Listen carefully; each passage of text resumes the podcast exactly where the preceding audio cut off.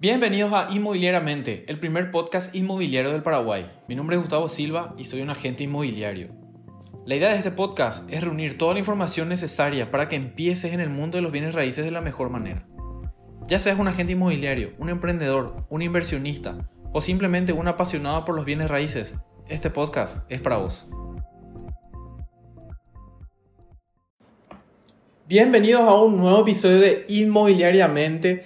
Este es el, quinto episodio. No puedo creer que ya pasó un mes de este proyecto que empecé con ustedes. Y quiero recordarles, como siempre, el, agradecimiento que, les tengo por, por, tomarse el tiempo de escucharme, de, compartir, de, dejarme sus comentarios también en, en, las redes sociales, que por cierto me pueden encontrar en todas las redes sociales como arroba Gabriel tuve muchos comentarios positivos, comentarios también eh, acerca de, cómo mejorar. Y la verdad que me, me encanta que me, que me, envíen ese tipo de comentarios porque una, me, me, ayuda bastante a poder eh, seguir adelante y seguir creciendo este emprendimiento. La verdad que sin ustedes no, no podría hacer nada. Bueno, en este nuevo episodio les quiero hablar sobre comprar un departamento para rentar. ¿Y por qué elegí departamento? Porque es diferente a comprar una casa o comprar cualquier otro tipo de, de inmuebles para rentar. Entonces, a, medida que vayamos avanzando en, en, en, episodios, quiero hablar sobre cada uno para ir profundizando y, que, y dejar en claro cada detalle. En, el, en uno de los episodios pasados hablé sobre la diferencia entre un departamento y una casa. La misma cosa para inversión hablando de números ya, eh, hay diferencia. Como les hablé anteriormente, la ubicación, el departamento, por ejemplo, tiene una mejor ubicación que la mayoría de las casas. Si bien hay casas con buenas ubicaciones, no todas las casas tienen una buena ubicación. Entonces, algo, algo bueno, una buena ventaja de un departamento es que tiene una ubicación y que es fácil de alquilar por eso justamente. Porque los, los departamentos se ubican en, en lugares donde hay mucha densidad de, demográfica, donde hay mucha gente que vive, donde hay mucha gente que estudia, eh, lugares de tránsito, etc. Entonces la ubicación es una muy buena ventaja para obtener una mejor rentabilidad. También los gastos. Los gastos son menores en general en un departamento porque es más pequeño. Los departamentos son más pequeños, son más fáciles de, de hacer, de, de hacer mantenimiento, se pagan menos impuestos, etc. Aunque tienen expensas esas expensas normalmente no tienen las casas y las, expensas son, es el costo del mantenimiento del, edificio y de las áreas comunes. Algunos edificios, algunos apartamentos ya suelen incluir el agua entre las expensas. Entonces lo, lo, que podría ser confuso es quién tiene que pagar las expensas, el, propietario o, o, el inquilino. Bueno, muchas, muchas personas agregan esto como un costo aparte, otras tienen incluido, digamos que la zona es la que determina también el, si es que se paga o no, eso de, de, forma separada. La mayoría ya, ya lo viene incluyendo y estamos en una situación en la que sobrecargar el precio y poner las expensas aparte no, no da por, por, por, el tema este de la cuarentena, entonces eh, creemos que es conveniente que el propietario en esta situación absorba esos gastos. Eso hace también que sea menos menos rentable. Pero vamos a ir viendo los números más adelante. También la vacancia es algo, una ventaja que, que puede tener una relevancia en la rentabilidad. Los departamentos normalmente se alquilan en menor tiempo. O sea que hay menos tiempo libre, menos tiempo vacío están los departamentos. Esto quiere decir que menos tiempo voy a dejar de cobrar o dejar de recibir ingresos por el alquiler. En una casa puede pasar 3, 4 meses sin que entre, entre cada inquilino, entre que sale uno y entra otro, sin embargo en el departamento de ese tiempo es menor. Incluso en, en los departamentos, digamos, con, con mayor gama, es, el periodo de vacancia también es menor que en las casas, que en las casas más lujosas. Entonces, ¿por qué yo considero que es mejor? En realidad no creo que es mejor un departamento. Yo creo que personalmente, según mi perfil de inversión, es mejor. Pero no es que sea una inversión mejor que las casas. Dependiendo, hay, hay muchos temas que hay que tener en cuenta y eso es lo que le quiero explicar. Si es que tienen una casa, si es que ya tienen la casa, entonces poner a alquilar sería prácticamente subirla al, al, mercado. Pero si tienen que comprar una casa, comprar una casa para alquilar en el centro de una ciudad puede resultar muy costoso. Sin embargo, comprar una casa fuera, en ciudades aledañas o en lugares vacacionales, puede ser más beneficioso que comprar un departamento. Entonces, la ubicación finalmente va a determinar qué es mejor en, en, cada caso. También el, el justamente el, tiempo de vacancia, a quién se le va a, alquilar también es muy importante. ¿Quién va a ser el, el público? ¿Quién va a ser el, el, inquilino? No es lo mismo alquilar una casa lujosa para embajadas, para miembros de un cuerpo diplomático, para gerentes de empresas, que alquilar una casa para una familia. Entonces, eso también va a decidir qué es mejor. Y la única forma de saberlo es poner los números sobre la mesa. Personalmente yo creo que es mejor un departamento por, por el entorno en el que yo me desenvuelvo. Me es mucho más fácil controlarlos y administrar los departamentos que están en, un, en una determinada área. Sin embargo, si es, que una, si que una persona cuenta con la capacidad y las herramientas para poder administrar varios inmuebles, que pueden ser casa, eh, fuera de Asunción, entonces probablemente alquilar, comprar casas para alquilar podría ser una buena opción también. Para ir, para poner en ejemplos, eh, una casa en San Bernardino podría ser, San Bernardino es una ciudad, para los que no conocen Paraguay, es una, ciudad veraniega, donde la gente va a pasar los veranos en temporada alta y, pasan, se, distraen. Eh, hay un lago, el lago Pacaraí. Entonces, es una ciudad vacacional, también puede ser Encarnación. Las casas son más rentables ahí, porque uno cuando se va de vacación a este tipo de lugares, sobre todo en, Paraguay, que no es todavía una, un país que está muy poblado eh, demográficamente. Entonces, cuando, cuando uno sale a vacacionar, no, no, no va a alquilar un departamento, sino va a alquilar una casa con mucho espacio. Porque todavía tenemos espacio suficiente para eh, poder tener ese tipo de inmueble. Sin embargo, en Asunción sí es una ciudad, también Ciudad del Este, donde ya está un poco saturado y ya es difícil encontrar casas grandes, entonces podría ser más conveniente comprar un departamento. Bueno, a todo esto, ¿cómo calculamos la, renta, la rentabilidad? El marketing nos ofrece una rentabilidad. Nos ofrecen eh, comprar un departamento y te aseguramos un tanto por ciento de rentabilidad. Pero lo que pasa es que a veces, a veces viene con una pequeña trampita porque te ofrecen el rendimiento y no la rentabilidad. Y vamos a, vamos a conceptualizar qué es cada cosa. El rendimiento tiene que ver con los ingresos brutos. O sea, sería el valor máximo que se podría obtener si es que no se descuentan los gastos. Si yo no tengo en cuenta, si yo no tengo que descontar todo lo que voy a gastar en el mantenimiento, los impuestos, comisiones, etc., entonces estoy hablando del rendimiento máximo. Sin embargo, la rentabilidad es la ganancia, descontando todos esos gastos. Es cuánto dinero me queda en mi bolsillo al final del año. Esa es la principal diferencia entre rendimiento y rentabilidad. Entonces al momento de elegir hay que tener en cuenta la rentabilidad y no el rendimiento. Y se puede dar el caso que comparando dos opciones una tenga mayor rendimiento que la otra, pero una menor rentabilidad. Y esto puede ser porque en una determinada zona se puede alquilar a un precio mayor, pero así también los costos son mayores, las expensas, los impuestos, etc. Un ejemplo puede ser Santa Teresa, que es una de las avenidas, eh, una de las zonas más caras de Asunción, donde tenemos departamentos más caros los precios son altos, los ingresos también son altos. Sin embargo, el costo de los mismos también son altos, las expensas son más altas, los impuestos también.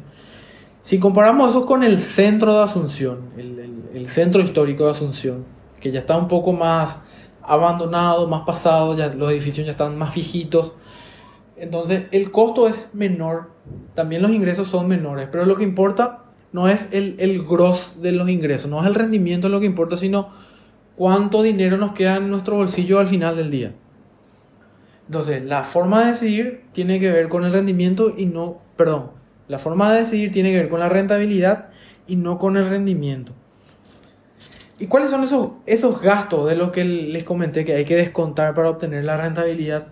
Primeramente los impuestos. Hay que saber que al poseer un inmueble en, todo el mundo, y en Paraguay no es la excepción, se paga un impuesto por, por poseer un inmueble, que es el impuesto inmobiliario que está a cargo de cada municipio. Además, también hay un impuesto que graba la actividad comercial, es decir, si yo alquilo, si yo estoy alquilando, estoy realizando una actividad comercial, entonces yo tengo que pagar un impuesto eh, al valor agregado por, por, ese, por esa actividad. Pero también hay otro impuesto que se llama impuesto a la renta. En otro capítulo puedo profundizar sobre, sobre todos los impuestos que, que, afectan a los bienes raíces, pero a grandes rasgos hay impuestos que se pagan por la actividad comercial y por poseer un inmueble. También por vender un inmueble es una actividad comercial. Otro gasto es el, el mantenimiento, el mantenimiento del departamento. Si es que hay un desperfecto con con los caños, con la electricidad. Entonces el, propietario tiene que hacerse cargo de esos mantenimientos. Y esos mantenimientos se tienen que descontar de, de nuestra rentabilidad. No tiene sentido que estar pagando demasiado mantenimiento al final del día no, no, no nos queda dinero en nuestro bolsillo, entonces no es rentable el, el negocio. Las expensas, como les comenté hace rato, el edificio tiene expensas. Algunos edificios son más grandes, tienen más amenities, más áreas comunes, las expensas son más caras que otros, que, en otros edificios. Algunos edificios incluso no tienen expensas. Entonces eso también se tiene que, que tener en cuenta. Por ejemplo, si en un edificio de alta gama las expensas son de un millón, un millón doscientos mil, serían dólares aproximadamente 200 dólares. Y mi alquiler es de 600 dólares. Me está sacando casi el 30% de mis ingresos mensuales. Y eso no, no, tampoco tiene mucho sentido. Otro gasto, que en realidad no es un gasto, sino es dejar de tener ingresos, es la vacancia, que también les comenté hace rato. La vacancia es el, el periodo de tiempo que no estoy recibiendo ingresos porque no lo estoy alquilando. En ciertas zonas hay más vacancia que en otras. Un ejemplo sería el, la zona del Villamorra, que Villamorra es una zona dentro de Asunción donde están la mayoría de los shoppings, los centros comerciales, eh, etc. Esa zona tiene muy poca vacancia. Normalmente apenas sale un inquilino ya entra otro, hay mucha demanda en esa zona.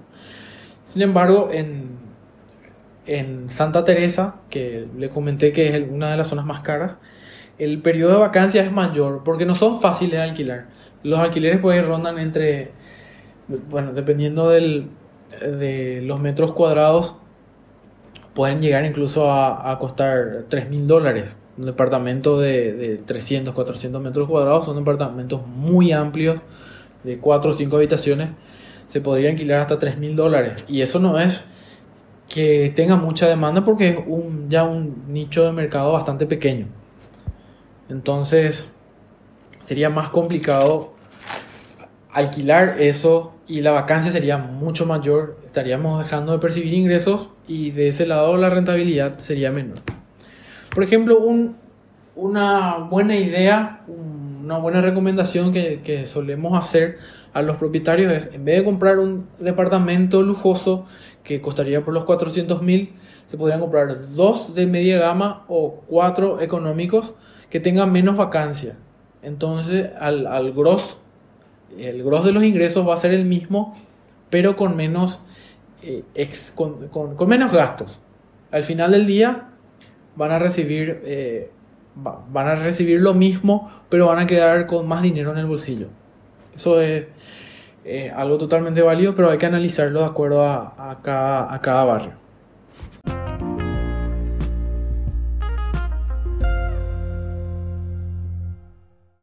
¿Cómo calculamos la rentabilidad. La rentabilidad es la suma de todos los ingresos durante un periodo de tiempo. Normalmente se suelen hacer de forma anual. En este caso, sumamos todo lo que cobramos por, el alquiler durante un año y le restamos los egresos. La suma de todos los egresos durante un año y ese resultado lo dividimos entre el monto de la inversión. En este caso, el monto de que nos costó ese departamento. Nos va a dar un, un número de 0,0 algo ese número lo multiplicamos por 100 y vamos a tener el porcentaje de rentabilidad. ¿Y de qué nos sirve esto? Esta información nos va a ser útil para determinar y elegir entre dos, dos opciones o tres o más opciones. Con esto vamos a poder saber si es que comprar en este edificio es mejor que comprar en este otro edificio. También podemos utilizar eh, este, este porcentaje para comparar con otro tipo de inversiones. ¿Me conviene realmente comprar un departamento? o me conviene depositarlo en, un CDA o invertirlo en un fondo mutuo o en el sistema financiero, por ejemplo. También se tienen que tener en cuenta otras, eh, otros factores que tienen que ver con la economía, con factores externos, por ejemplo, el, ciclo económico, si es que los precios están a la suba, si los precios están a la baja, la plusvalía, si es que eh, tanto el, alquiler como el precio del departamento va a seguir subiendo, etc. Por ejemplo, ahora en, esta situación pandémica los precios están, están bajando un poco, se están acomodando, entonces probablemente sea una buena opción comprar ahora y esperar a que vuelva a subir en los próximos años para obtener un mejor rendimiento. Tal vez ahora el porcentaje de rentabilidad sea poco, sea menor, pero en los próximos años eso podría ir aumentando. Eso, eh, eh, esa plusvalía no lo tenemos, por ejemplo, en un, en un CDA. Solo vamos a tener eh, intereses que, que, nos van pagando. O en un fondo mutuo que nos paguen interés compuesto. Pero tampoco no, no, no tiene lo mismo. No, no es lo mismo. En este caso nosotros con un departamento tenemos lo que sería ganancia por, por utilizar, por aprovechar el departamento y también el aumento de precio. También podría disminuir como en, como en este caso, pero siempre recuerden que el mercado es cíclico. No se desesperen si es que los precios están bajando ahora, es totalmente normal. Si no bajaba por el coronavirus, seguramente iba a venir otra crisis en dos o tres años y iba a pasar lo mismo. Van a volver a subir dentro de 10 años, van a volver a bajar y así. Bueno, ¿y cuáles son, las, cuáles son las opciones de inversiones en departamento? Hay varias opciones, no es simplemente comprar un departamento y ya. Una de las, de las opciones lo más común es comprar un departamento terminado, incluso ya se puede comprar un departamento que ya esté alquilado y solamente nos dedicamos a cobrar la renta eh, mes a mes. O lo compramos, un, compramos terminado y buscamos un, un inquilino idóneo y cobramos el dinero también. Otra opción también puede ser comprar un departamento en Pozo. Y sobre el departamento en Pozo voy a dedicarle un próximo episodio para hablar de lleno de este tema. Pero mientras tanto le comento que un departamento en Pozo es comprar un, es un departamento antes de que se construya. Cuando el departamento es una idea de departamento. La ventaja de esto es que se puede comprar a un buen descuento. Por ejemplo, si el, el departamento va a costar 100 mil dólares una vez terminado, entonces lo podemos comprar a un descuento de un 20 o un 30% incluso. Entonces, ese, ese tiempo en el que, y el, el, riesgo también que conlleva comprar un departamento, entonces compensa con un buen descuento, que hace que nuestra inversión sea más rentable. Otra opción puede ser comprar un departamento para refaccionar y demoler. Como les dije anteriormente, en el centro de Asunción, en el centro histórico de Asunción, los departamentos ya están un poco, los edificios están un poco viejitos, ya los materiales no son modernos como ahora, entonces se podría comprar esos departamentos a buenos precios, hacer las refacciones, las remodelaciones que, que hayan que hacerse y alquilar a un precio mayor para obtener una mejor rentabilidad. También otra opción podría ser amoblar, comprar un departamento terminado o, o para refaccionar y amoblarlo para poder alquilarlo más caro. En Asunción tenemos muy buen mercado para los departamentos amoblados la verdad que sale muy bien hacer ese tipo de ese inversiones, o sea, invertir en, el amoblamiento del departamento.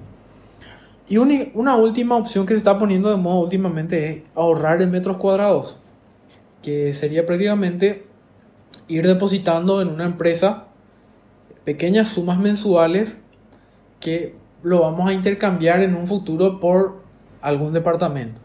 En, empresas que hacen eso acá en Paraguay eh, son conocidas Fortaleza, Corar y Viva Bien también hacen edificios. Entonces yo puedo ir yo puedo tener un plan de acá de 10 años donde yo voy a ir depositando cuotas de 200, 300 dólares de acuerdo al plan que yo elija y al cabo del, de 10 o 20 años eh, recibo un departamento a cambio de eso. O, lo puedo, puedo vender el contrato también. Hay muchas formas de hacer negocio con metros cuadrados. Bueno, estamos llegando al final de este episodio. Me gustaría concluir que se puede tener una buena rentabilidad comprando departamentos. Pero mientras menos trabajo y más inmediata sea la renta, valga la redundancia, menos rentable va a ser, pero más seguro. Es decir, si compramos algo que ya está terminado y solamente nos dedicamos a, a recibir el, alquiler mes a mes, va a ser menos rentable si es que tuviéramos que hacer algún tipo de trabajo adicional, que sería refaccionar, amoblar o comprar en pozo, etcétera. Bueno, eso es todo por hoy. Espero que les haya gustado este, este episodio. Quiero hacer más episodios hablando sobre cada uno de, de las opciones que, que, les había comentado. Sobre todo de departamentos en pozo que, tienen muchas ventajas. Y quiero invitarle a, una persona, ya le invité, espero que, que, acepte venir.